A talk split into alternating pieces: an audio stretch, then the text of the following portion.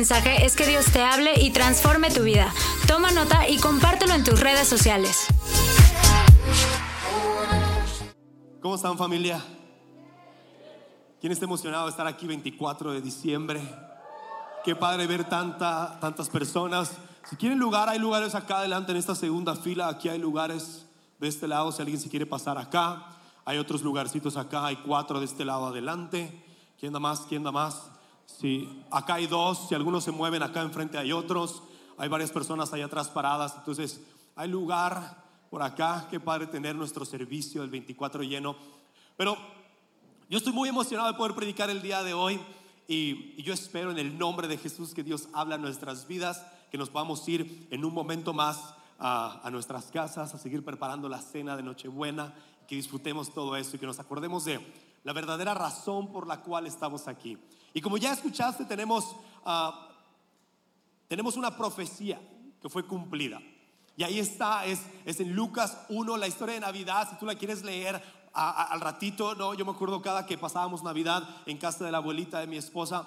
Ahí siempre nos pedían que habláramos algo acerca de la Navidad. Entonces tú la puedes encontrar en Lucas 2 o Mateo 1. Y vamos a estar hablando acerca de esas dos, ¿ok? Vamos a estar hablando de, de, cada una de esas historias de la Navidad. Y yo creo que Dios va a hacer algo el día de hoy en nuestros corazones. Pero yo quisiera empezar hablándote acerca de esto. Y no sé para ti, pero para mí, por alguna razón en, este, en estos días, en este tiempo, se ha hecho muy real el efecto de Jesús en nuestras vidas.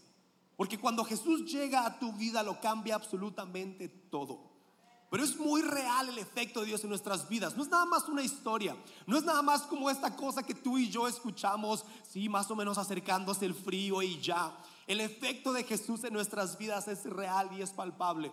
Y ha habido algunas cosas donde yo lo he visto en estos últimos días. Una de estas es que mi esposa llega el otro día conmigo y me dice, oye, ¿sabes qué? Sentí darle un regalo a, a, esta persona, es alguien que, que no es de la iglesia, pero que ha estado cerca de nosotros últimamente. Y entonces me dijo, pues sentí darle esto. Y yo, pues adelante, ¿no? Darle una ofrenda. Entonces llegó con un sobre y se lo dio y yo estaba como, como ahí cerca. Y la reacción de esta persona a este regalo fue, fue muy emotivo, empezó a llorar y, y, no podía contenerse porque era, es alguien que ha tenido mucha necesidad estos últimos meses, hemos estado cerca de ella, Bárbara ha estado hablando con ella y, y entonces el efecto de Jesús en su vida, porque Bárbara le empezó a decir, dijo, mira, pues esto no es lo más importante, lo más importante es que necesitas saber que, que Jesús tiene algo para ti, que Dios te quiere bendecir y que Dios está contigo. Y empezó a llorar más, ¿no? Y empezaba como, estaba muy tocada por Dios en ese momento. Y eso fue una de las cosas entre muchas, pero otra fue una muy sencilla pero muy significativa, es que llega Bárbara conmigo unas horas después de eso y me dice, oye, ¿ya sabes el regalito que nos acaban de dar? Sí. Y me dice, pues es que yo hace rato le estaba, estaba como pensando, estaba diciendo, ay Dios, estoy muy frustrada porque no tengo un jabón que huela rico en el baño y vamos a tener visitas, ¿no? Y este, alguien más como mi esposa que le gusta el jabón que huele rico en el baño, ok, amén, está perfecto. Entonces, no está sola, amor. Y entonces me dice eso y me dice, y entonces, pues yo estaba así como muy frustrada porque pues no hemos podido ir a comprar uno ni nada. Y llega alguien y nos dice, mira, les traje un regalito, ya que no sabes qué nos dio un jabón que huele muy rico, ¿no? Y Bárbara casi llorando, diciéndole Dios, gracias. Entonces, no es solamente en esas cosas inmensas, es también en las cosas sencillas. Pero quizás una de las más profundas es que algunos de nosotros supimos del fallecimiento de la mamá de Jackie, la abuelita de, de Daphne, en estos últimos días de la señora Charo. Y estuvimos con ellos varios días y fue muy real la presencia de Dios durante estos días. ¿sí? Me acuerdo que fui uno de los días ahí al, al, velorio y estaba la gente y, y, Willy predicó un mensaje padrísimo ahí también. Y fue muy real ver a Jesús en ese lugar. Porque déjenme decir unas cosas. Los cristianos somos los únicos que podemos pasar tristeza y gozo a exactamente el mismo tiempo. Cuando algo así pasa. Nadie más lo puede hacer. De hecho, en 1 Tesalonicenses 4:13 dice, dice, entristezcanse, pero no como aquellos que no tienen esperanza. Porque es eso, tú y yo tenemos esperanza en Jesús, sabemos que tenemos una esperanza en Jesús y es ahí donde nosotros ponemos nuestra vida y nuestro corazón. Pero luego vas a la historia de la Navidad, porque la historia de la, de la Navidad es justamente esos, son, son momentos en la Biblia donde están viviendo las dos cosas, son, es, un momento de mucha tristeza, de mucha incertidumbre, de, de que la gente no sabe qué va a hacer. Porque te quiero decir un poquito el contexto de la Navidad. cuando llega este momento donde el ángel le habla a Jesús y a María, y ahorita, ah, perdón, a José y a María, ahorita vamos a hablar un poquito más de detalles acerca de esto. Dios tenía 400 años sin hablarle a su pueblo. Imagínate nada más.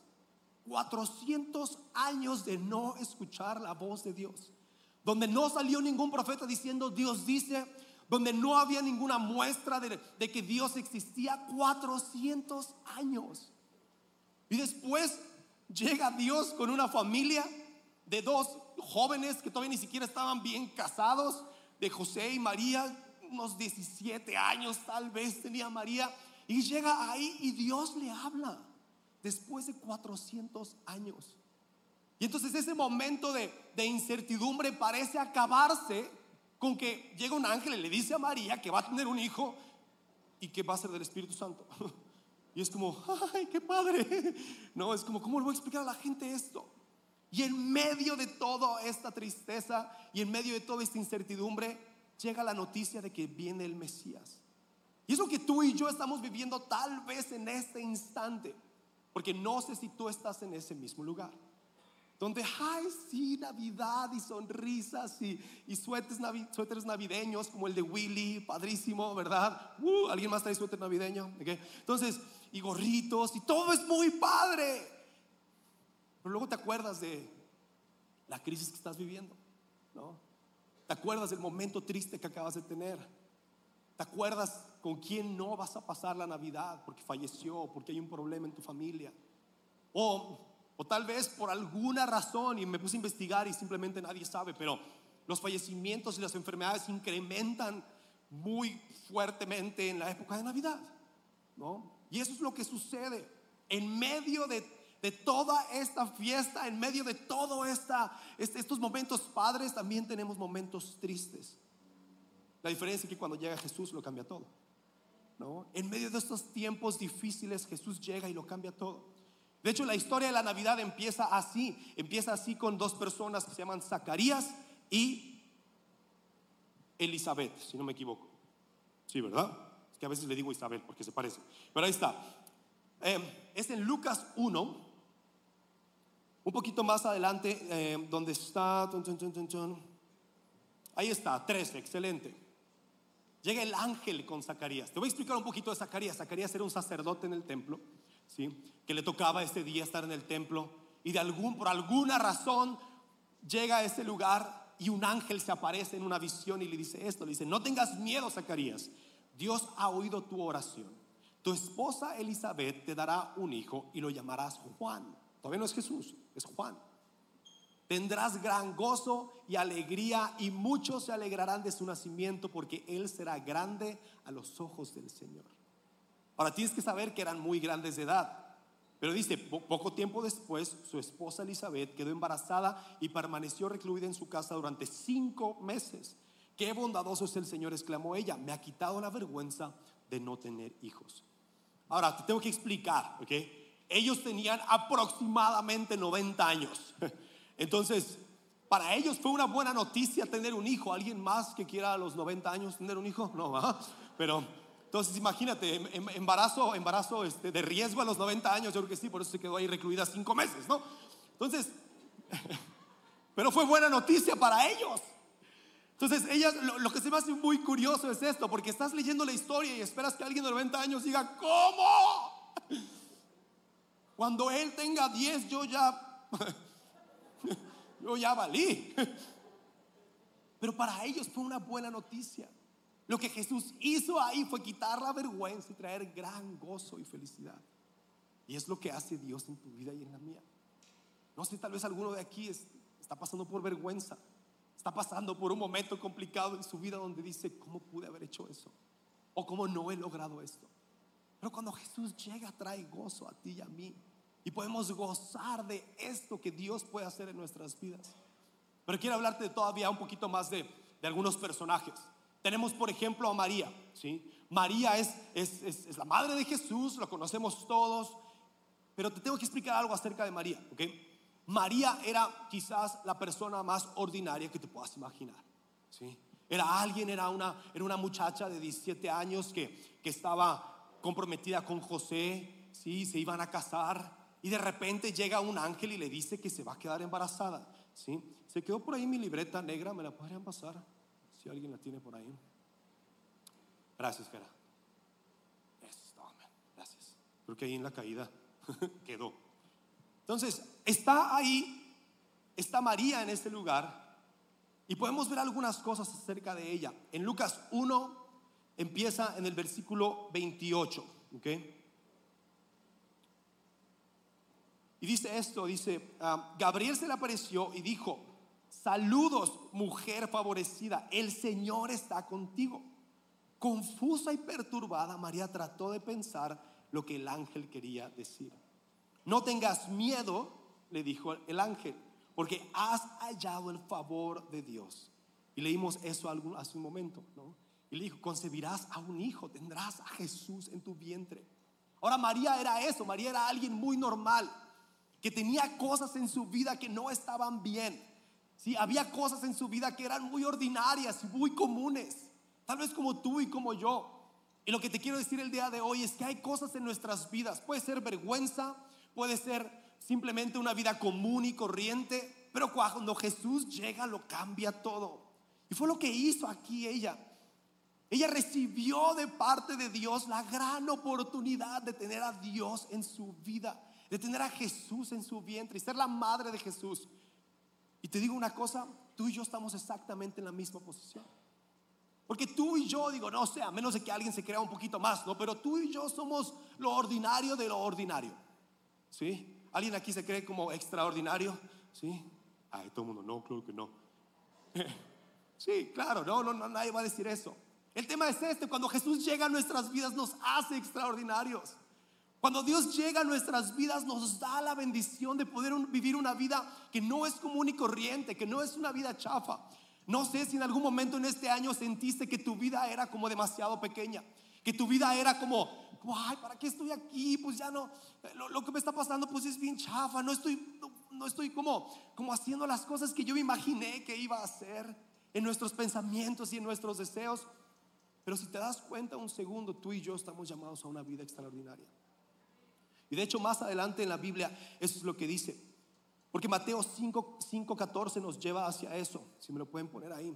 Dice, ustedes son la luz del mundo. Como una ciudad en lo alto de una colina que no puede esconderse. te quiero decir algo. El llamado que tenía María es el mismo llamado que tenemos tú y yo.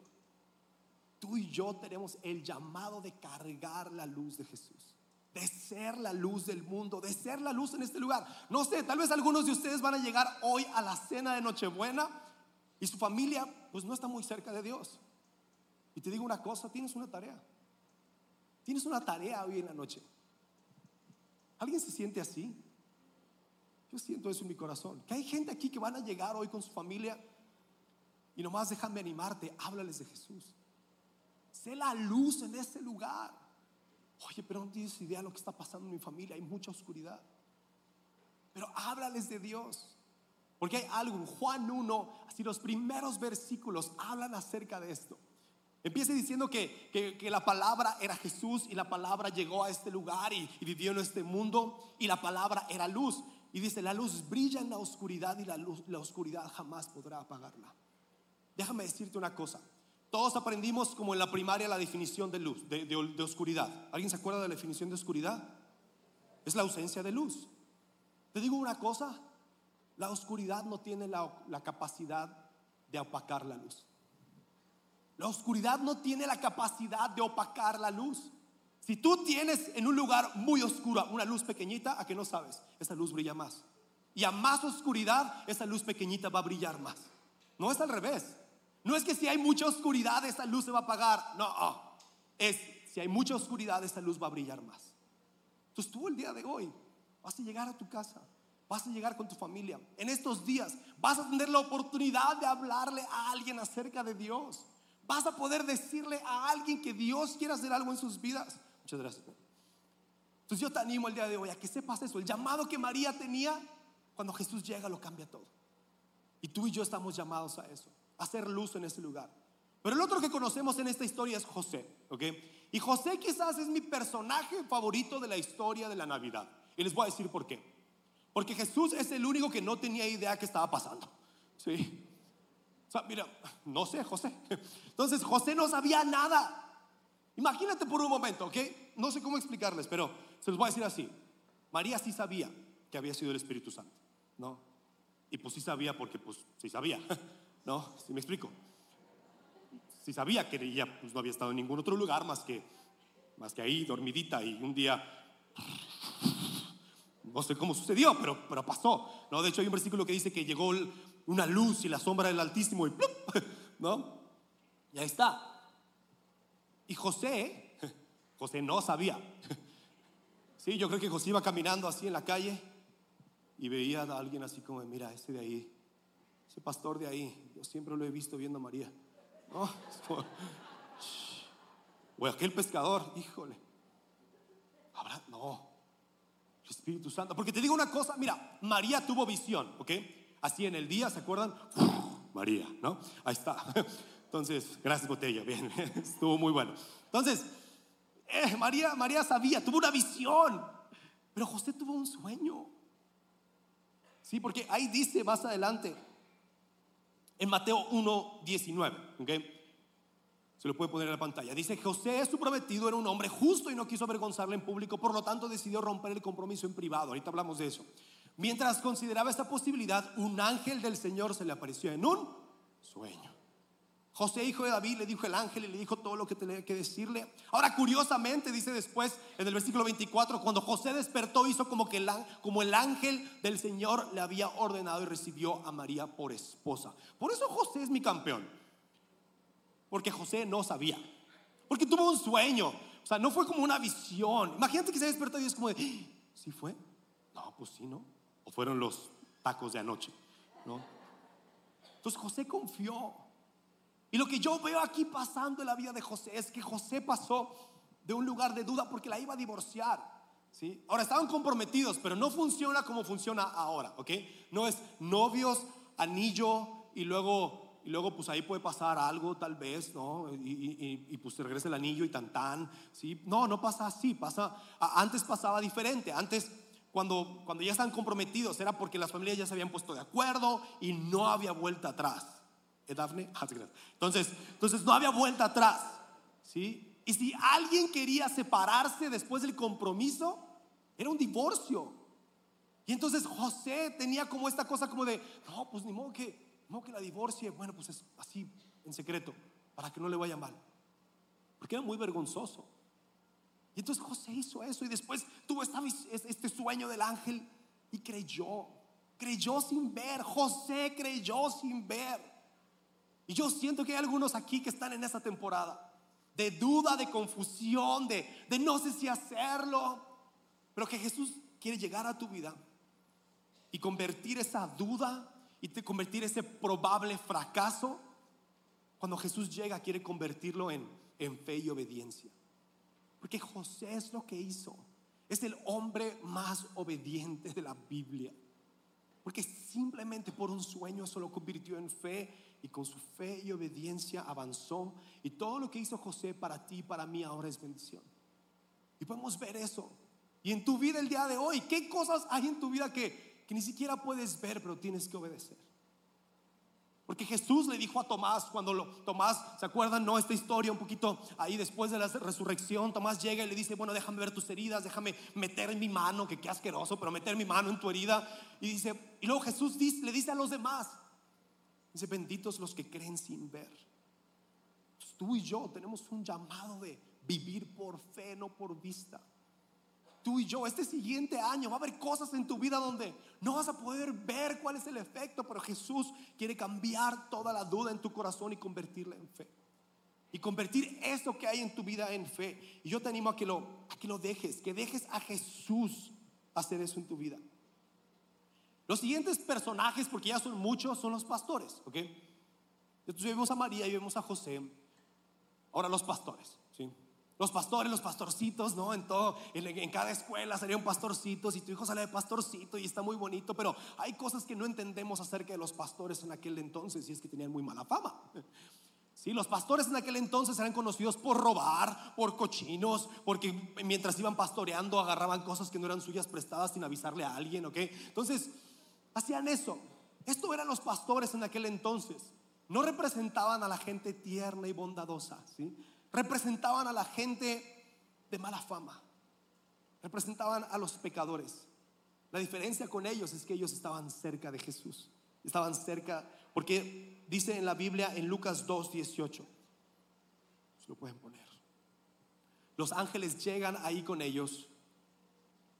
Estaba, ok, dice, ah, ah perdón, es el 11, el 2, 11. Esto es lo que le dice el, el ángel a los pastores. Dice, el Salvador, sí, el Mesías, el Señor, ha nacido hoy en Belén, la ciudad de David.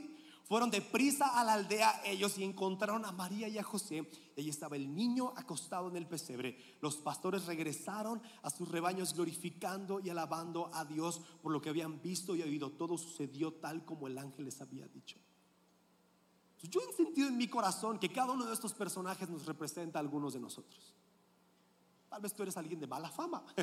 Sí, no lo tienes que decir, no tienes que poner de pie, no te preocupes, ¿ok? Pero, pero tal vez has estado cerca de Jesús toda tu vida. Tienes familia cerca de Jesús. Tienes gente que está cerca de Jesús. Y te quieren invitar a llegar ahí y encontrarte con Él. Porque lo que Jesús hizo para los pastores fue cambiar una vida de mala fama y una vida de suciedad y una vida de todo esto. Lo cambió por una vida de alabanza a Dios, por una vida, por un encuentro con Jesús. Cada uno de estos personajes en la historia de Navidades tenían una historia, tenían cosas en su vida, pero llega Jesús y lo cambia todo y es lo que quiere hacer con tu vida. Tal vez tú, tal vez hoy viniste porque tu mamá o un pariente te dijo, es que de regalo de Navidad quiero que vengas a la iglesia el 24 conmigo. están volteando. Sí, claro, yo lo aplicaría, ¿ok? Bien hecho. Pero luego dale regalo, no seas codo, ¿ok? Entonces tienes a alguien cerca de ti que conoce a Jesús. Pero tu vida no está precisamente en Jesús. Pero el día de hoy eso puede cambiar. Puede haber cosas diferentes en tu vida y puedes ver cómo Dios transforma tu vida por completo. Y el último personaje del que quiero hablar en la historia de la Navidad es quizás el, el personaje, son varios, pero es el personaje más malentendido de la Biblia. ¿sí? Y es los sabios del Oriente, mejor conocidos como los tres reyes magos, Melchor, Gaspar y Baltasar. El problema es que no eran ni tres, ni eran reyes, ni tenían nombres. sí, algunos de ustedes ya sabían eso, pero eran los sabios del Oriente. ¿Y estas personas a quién representan? Los sabios del oriente eran quizás una pequeña multitud. Algunos historiadores dicen que tal vez eran unos cuantos cientos de sabios del oriente. Imagínate nada más. Pues con razón Herodes se enojó. Toda esa gente llegando ahí a su palacio diciéndole que había otro rey. Pero unas personas que lo más probable es que no conocían a Dios de primera mano, sino que habían escuchado nada más. Y la razón por la que sabemos eso es porque ellos cometen un error muy simple. Porque en Mateo, Mateo 2, dice, dice, cuando vieron la estrella, ahí está. Jesús nació en Belén de Judea durante el reinado de Herodes. Por ese tiempo, algunos sabios de países del oriente, y esos son los reyes magos, llegaron a Jerusalén y preguntaron, ¿Dónde está el rey de los judíos que acaba de nacer? Vimos su estrella mientras salía y hemos venido a adorarlo. El problema es este. Todo el mundo sabía que el Mesías iba a nacer en Belén de Judea. Todo el mundo sabía. Era de las profecías más famosas que hay. Entonces ellos lo más seguro es que ni siquiera sabían exactamente dónde iban a nacer y llegaron al lugar incorrecto. Llegaron a Jerusalén en vez de a Belén. Por eso sabemos que ellos no conocían a Dios así como de primera mano. Y luego dice, cuando vieron la estrella se llenaron de alegría, entraron a la casa y vieron al niño con su madre María y se inclinaron, lo adoraron, luego abrieron sus cofres de tesoro y le dieron regalos de oro, incienso y mirra. Ya están los sabios del oriente, son personas lejanas a Dios. Son personas que pensaban que sus vidas estaban bien. Porque eran personas que llegaron con con cosas muy valiosas. Oro, incienso y mirra eran caros. ¿sí? Llegaron con su bolsota Luis Vuitton ahí a Navidad. ¿sí? Llegaron ahí con, no sé, un carrazo, como a, llevárselo a Jesús. Pero que el bebé no puede usar eso, pues tampoco puede usar oro, mirra e incenso. Pero era la representación de algo. En primero es la representación de que ellos tenían mucho y que podían darlo. Y tal vez hay algunos aquí, algunos de ustedes que están lejos de Dios. Sí. Eres como esos sabios del oriente. Estás lejos de Dios, pero piensas que tienes suficiente. Y que llegas a la iglesia y dices, ay, qué bonito. Wow, qué padre cantar y adorar. Qué bonito se siente. Voy a venir otra vez porque se siente bonito. Déjame decirte una cosa. Dios no quiere que vengas a la iglesia para que sientas bonito. Dios quiere que vengas a la iglesia para que rindas tu vida por completo a Jesús. Eso es lo que hicieron los reyes ahí. Los reyes magos. Los tres reyes magos.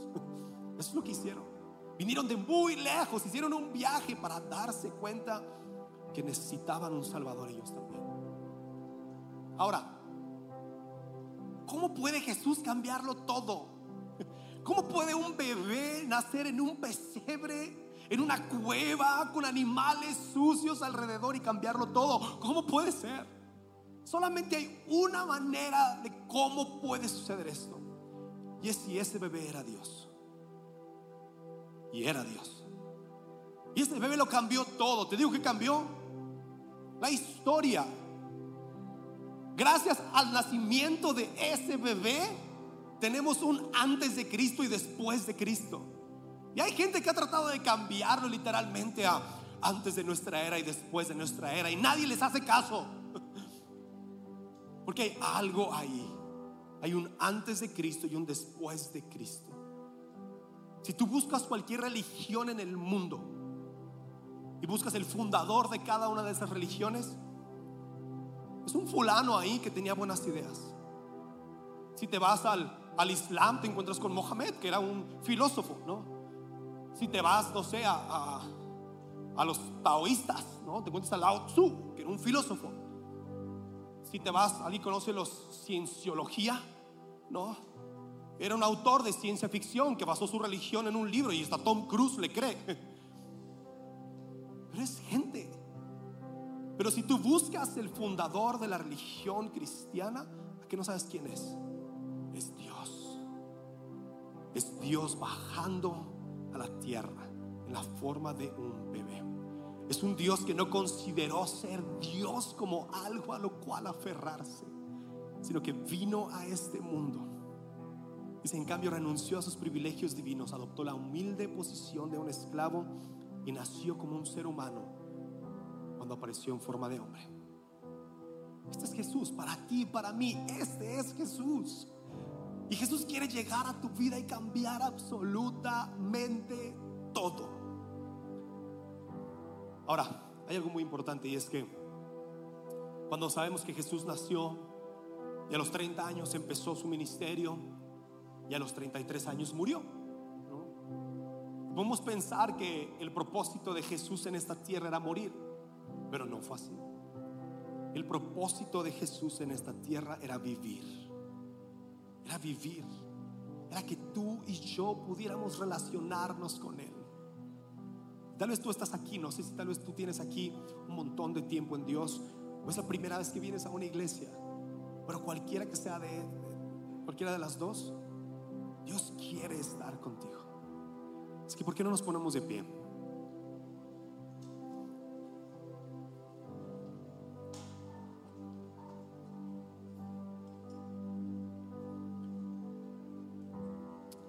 Porque yo te quiero decir una cosa. Si el día de hoy tú y yo fuéramos al cielo, hay un nombre ahí en el cielo que se llama Jesús y está sentado a la derecha de Dios. Y Él sigue ahí y sigue vivo. Él murió en la cruz. Él murió en la cruz, pero solo estuvo muerto tres días. Porque al tercer día Él resucitó.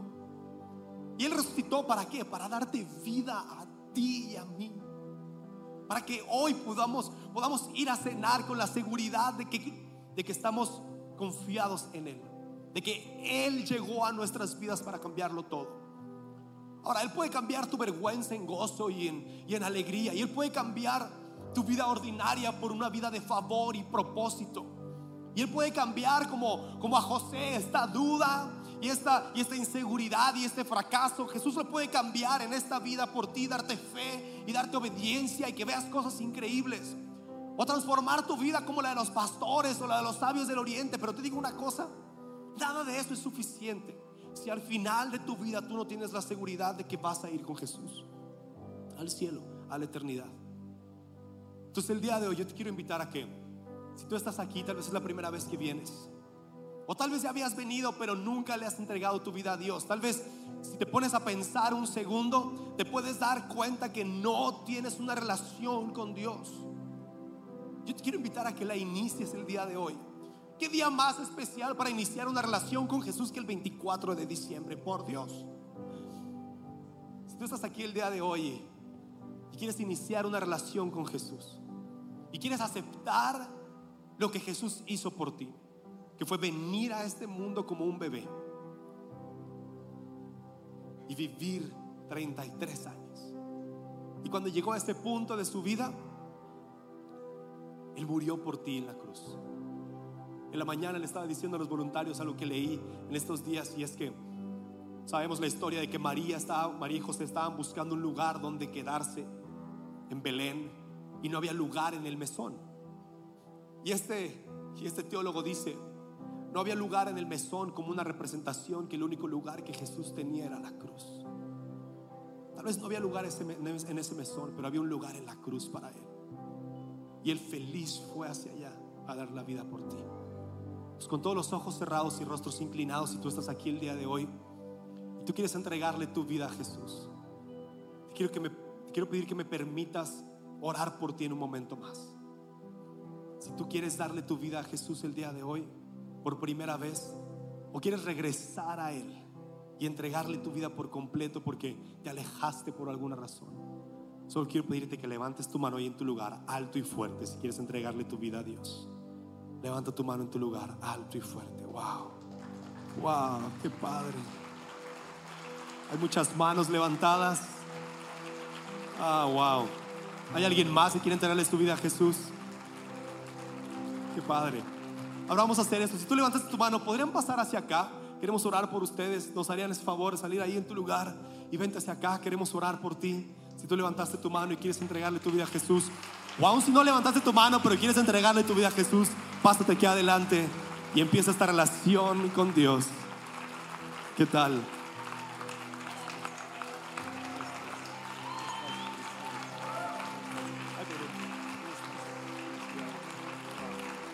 ¿Hay alguien más?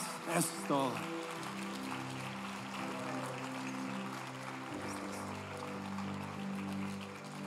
Wow. ¿Hay alguien más que quiere entregarle su vida a Jesús?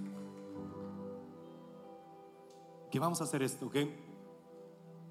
Vamos a hacer una oración. Esta oración, lo que dice la Biblia en Romanos 10, dice que, que si tú confiesas con tu boca lo que ya crees en tu corazón, que yo puedo ver como en tu corazón hay algo.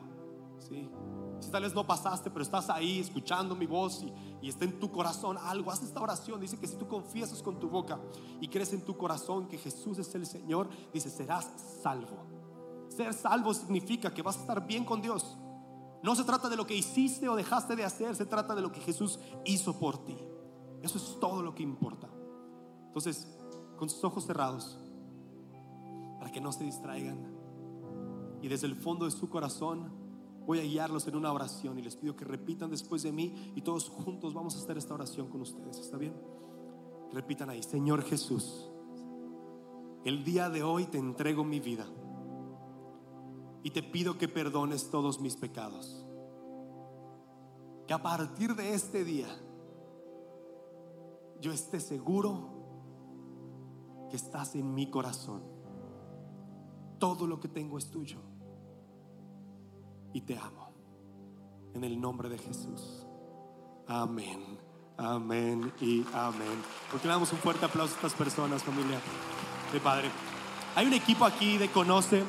Hay algunos que están allá atrás de ti, te quieren abrazar, pero queremos darte un regalito. Y si pudieran pasar con ellos para darles este regalo, aquí de este lado se los agradecería mucho. Pásenle por acá. Y vamos a, vamos a orar. ¿Qué les parece si tomamos nada más unos minutos y Y ahorita cerramos este día adorando a Dios y dando toda la gloria a Él. Pero ¿por qué no levantas tus manos ahí en tu lugar? Me permites orar por ti. Señor, te damos gracias. Te damos gracias porque llegaste a nuestras vidas a cambiarlo todo. Lo cambiaste todo, Jesús. Cambiaste nuestro lamento en danza. Cambiaste nuestra vergüenza en gozo. Cambiaste una vida ordinaria por una vida llena de propósito. Cambiaste una vida de duda por una vida de fe. Cambiaste una vida de mala fama por una vida de adoración a ti, Jesús. Cambiaste una vida de lejanía y autosuficiencia por una vida de completa dependencia a ti, Dios. Y te pedimos en el nombre de Jesús que lo sigas haciendo. Sigue cambiándolo todo en nuestras vidas, Dios. Que el día de hoy podamos ir a nuestras familias en esta noche, a nuestros seres queridos, y podamos ser luz en ese lugar, Dios. Y al día siguiente, al lugar al que los lleves, que podamos ser luz en ese lugar. Permítenos ser luz en el lugar que estemos, Jesús. Permítenos ser luz en cada lugar en el que estemos, Dios. No importa cuánta oscuridad haya, tu luz es más grande.